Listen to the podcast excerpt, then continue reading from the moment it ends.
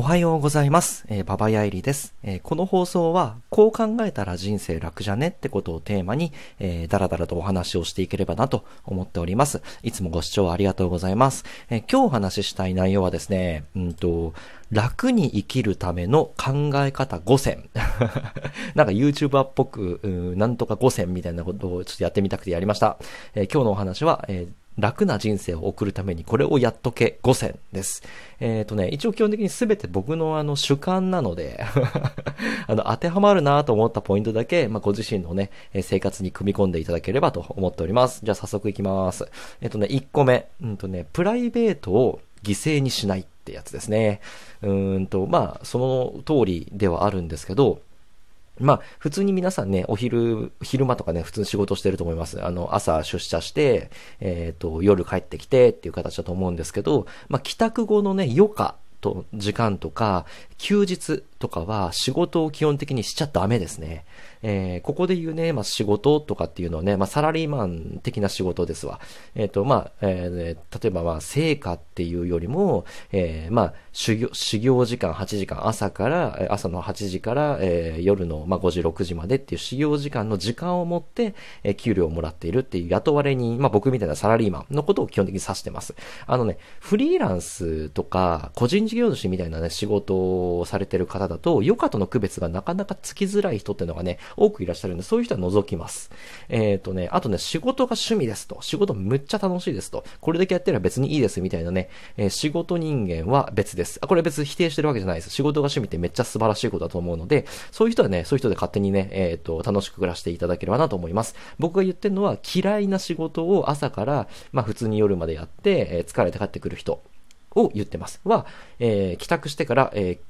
の時間と休日は仕事を絶対すんなって話ですね。で、ここで、まあ、やるなって言ってる、まあ、あの、具体的なのはね、まあ、あの、仕事を家に持ち帰るとかやってる人いますか？絶対やめた方がいいですよ。あとはね、休日は、例えば、えー、取引先とゴルフをしなきゃとかって接待をやったりとか、もうね、超絶無駄。で、こんなことやるならね、ぶっちゃけね、昼寝してた方がね、全然有意義ですね、本当に。で、なぜなら、あなたがプライベートの時間を犠牲にして、えっ、ー、と、メリットをじゃあ誰が得てるのっていうのはあなたではなくて会社です。えー、その会社があなたがプライベートの時間を犠牲にして無給で働いてくれているっていうので、結局会社が恩恵を受けていて、あなたは何も恩恵を受けていないはずです。で、えっ、ー、と、まあ、やるかやらないかの、ね、判断基準、あの、とは言ったものの、あの、会社の仕事一回持って帰んなきゃいけないとかって、まあ、ちょこちょこあるかもしれないですね。で、それをやるかやらないかの判断基準というのは明確に持っておいた方がいいです。で、僕の場合は、えー、明確に持ってます。あの、その仕事をやって、未来の自分が楽になるかどうか。えっ、ー、と、これって、まあちょっとしたね、えー、例えば文章を書く仕事だから、えー、今これ例えば家に持って帰ってきてやったとしても、文章力がつくなとか、えー、自分のためになるような、えー、未来への投資として捉えられるような仕事であれば、まだ100歩譲ってやっていいと思います。ただ、単純な事務事務仕事、それをやった後と前で僕自分の能力値が変わらないような、やってもやらなくても変わらないような、自分がやる、やらなくても誰かがやっても別に変わらないような仕事はやんない方が絶対いいですっていう話が1点目です。やべ、1個目でもう3分以上話してますね えっと、サクサクいきます。えー、2点目。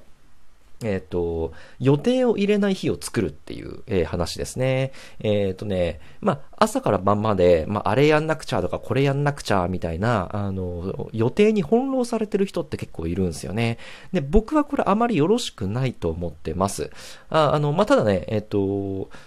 いすもう世話しなく、あの予定をもうあの1分刻みで入れて、それを1個ずつ消化していくっていうのが楽しいっていうね、そういう趣味の人がいれば別です。あの、そういう人は好き勝手、あの、もうご自身のね、生活の中で、あの、勝手に楽しくやっていただければなと思っております。あの、で、えー、人生をね、変える、例えばね、えー、人生を変える素敵なアイディアとか、今度これやってみようとかって新しいね、えっ、ー、と何かをこう生み出す、えー、始めようって決意するとかっていうのって、実はリラックスタイムに、えー、そういうのね、え、浮かんできたりとか決めたりっていうのができることが多いんですわ。えっ、ー、とね、ソースはね、僕の体験です。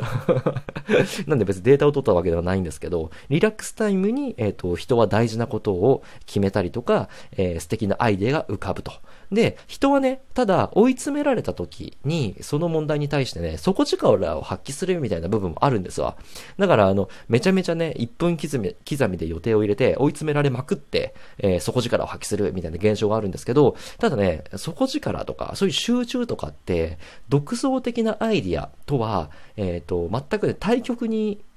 ある、うんと、概念なんですね。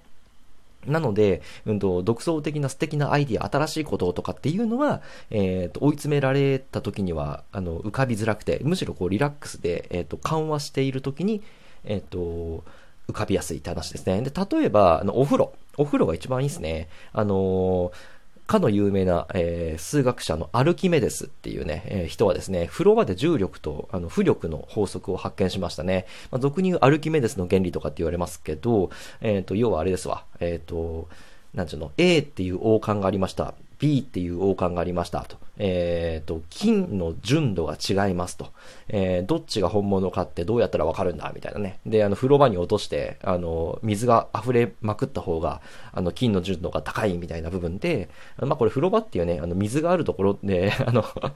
えー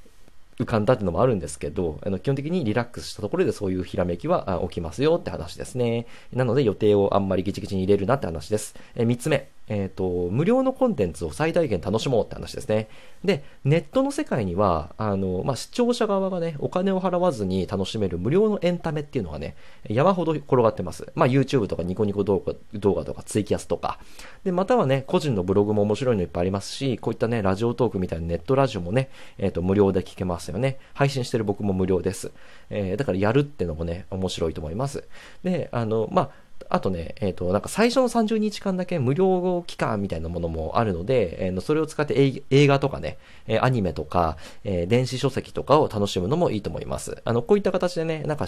あの、ただで楽しめるっていうのはいっぱいあるんで、えー、ぜひ、えーと、そういうのをね、一個でもこう楽しめたら、うんと、人生楽しいと思います。四つ目。道中楽しめってやつですね。えっとね、道中で道の半ば楽しめってことですね。で、結果を出すこととか、あの、目標達成だけが実は喜びではないよって話ですね。そこに至るまでの過程を楽しむっていう感性を、あの、意識的に持つと、すごく人生楽しいです。例えばね、料理とかね、あの、料理って食べるためにするじゃないですか。けど、あの、その調理のね、過程自体を楽しめますよね。なんだ、例えばビーフシチューを作るなら、ビーフとかって言ってるけど豚入れてみようとか なんか隠し味になんかこう、ケチャップ入れてみようとかってね、あの、楽しいと思います。そういうふうにね、旅の本質っていうのはね、あの、目的地にたどり着くことではなくて、旅路そのものを楽しむっていうところにあると思うので、ぜひ、えっ、ー、と、そういった感性を、えー、磨いてみたらいいかなと思います。最後の一、あの、五つ目ですね。えっ、ー、とね、三大欲求を満たし、満たしすぎるなっていうことを強く言いたいです。えっ、と、まあ、三大欲求ってね、えっ、と、食欲と性欲と睡眠欲ですね。で、わかりやすいのがね、えっ、と、食欲ですわ。で、あなたも経験あると思うんですけど、あの、小腹が空いた時に食べる、あの、夜中のカップラーメンって最高にうまいっすよね。あの、悪魔的なうまさですよね。だから120円のカップラーメンで人は幸せになれるんですね。で、食においてコストイコール価値じゃないんですよ。あの、大してお金、あの、お腹が空いていない時に1万円のディナー食っても、別大してうまくないんですよね。なので、あの、値段イコール価値じゃないことが多い。なので、あの、お腹を空かせて、えっ、ー、と、夕食前に食べるね、ポテトチップスとかチョコの方が、お腹いっぱいの時のね、1万円するディナーよりも全然うまいんすわ。っていうことで空腹っていうのがその味を補填してくれて恐ろしいほどに美味しく感じるっていうのが全然あります。っていう風にして、あの、三大欲求をあえて満たさないで、えっ、ー、と、まあ、タイミングよくね、ね、物を摂取するとか寝るとかすると、えー、めちゃめちゃあの、心地いい、えー、幸せが、えっ、と、手に入りますんで、ぜひおすすめです。って感じでですね、えっ、ー、と、5つ紹介しました。えー、楽に生きるために、えー、これやっとけ5選。えー、1、プライベートを犠牲にしすぎない。2、予定を入れない日を作る。えー、3、無料のコンテンツを最大限楽しむ。4、道中楽しむ。5、えー三大欲求を満たしすぎるなって話ですね。えー、めちゃシンプルな、えー、5選を YouTuber っぽく、えー、お話しさせていただきました。はい。えー、結構ね、駆け足で早口で言っちゃったんで、えっ、と、聞きづらかったらすいません。はい。ということでですね、あの、この放送はこんな感じで、えっ、ー、と、人生こう考えたら楽じゃねっていうようなことをですね、だらだらと10分ぐらいね、え毎日更新で喋っております。同じような内容をですね、Twitter とかブログでも発信しておりますので、えー、よろしければ合わせて見ていただければなと思っております。えっ、と、まあ、この放送は、えあなたの人生が少しでも楽な方向に行くために、え僕みたいなクズ人間が、えっ、と、クズなりに考えた、えっ、と、楽に生きる方法をご紹介していくております。えー、ということで、えっ、ー、と、明日もまた、えっ、ー、と、配信しようと思いますので、えっ、と、末永くお付き合いいただければなと思っております。はい、ということでまた明日お会いしましょう。バイバイ。